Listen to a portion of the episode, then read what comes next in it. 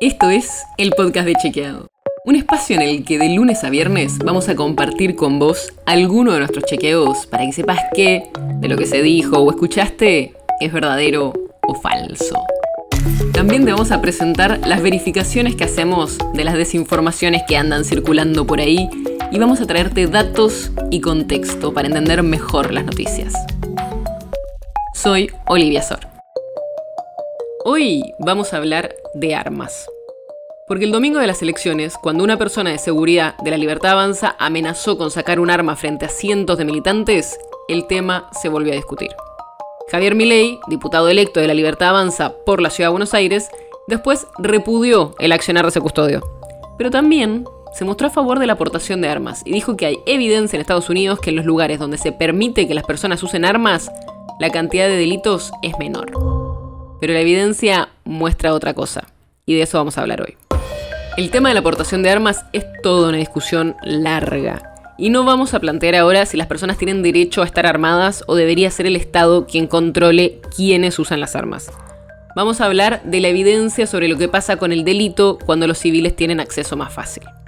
Para empezar, como siempre, le preguntamos a Milei en qué se había basado. Pero no nos pasó ningún estudio en particular y nosotros, por supuesto, fuimos a ver qué hay.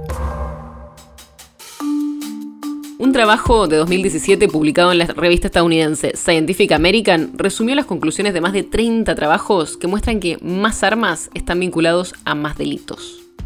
Otro estudio de 2015 que hicieron investigadores de la Universidad de Harvard muestra que los asaltos con arma de fuego eran casi 7 veces más comunes en los estados con niveles más altos de posesión de armas que en los que tenían menos. Y además, el estudio muestra que las personas que tenían acceso a armas de fuego en su casa tenían casi el doble de probabilidades de ser asesinadas que las personas que no las tenían.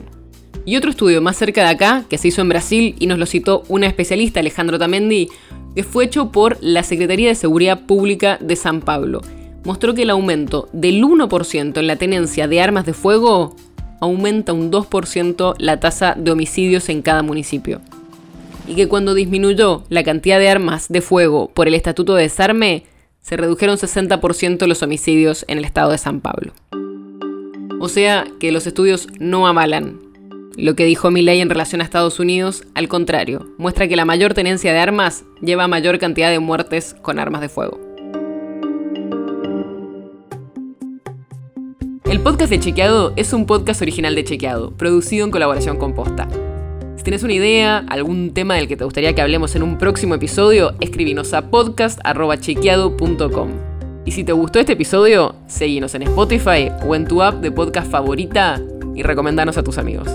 Si querés más información sobre esto o sobre otros temas, entra a chequeado.com o sumate a nuestras redes. Soy Olivia Sor.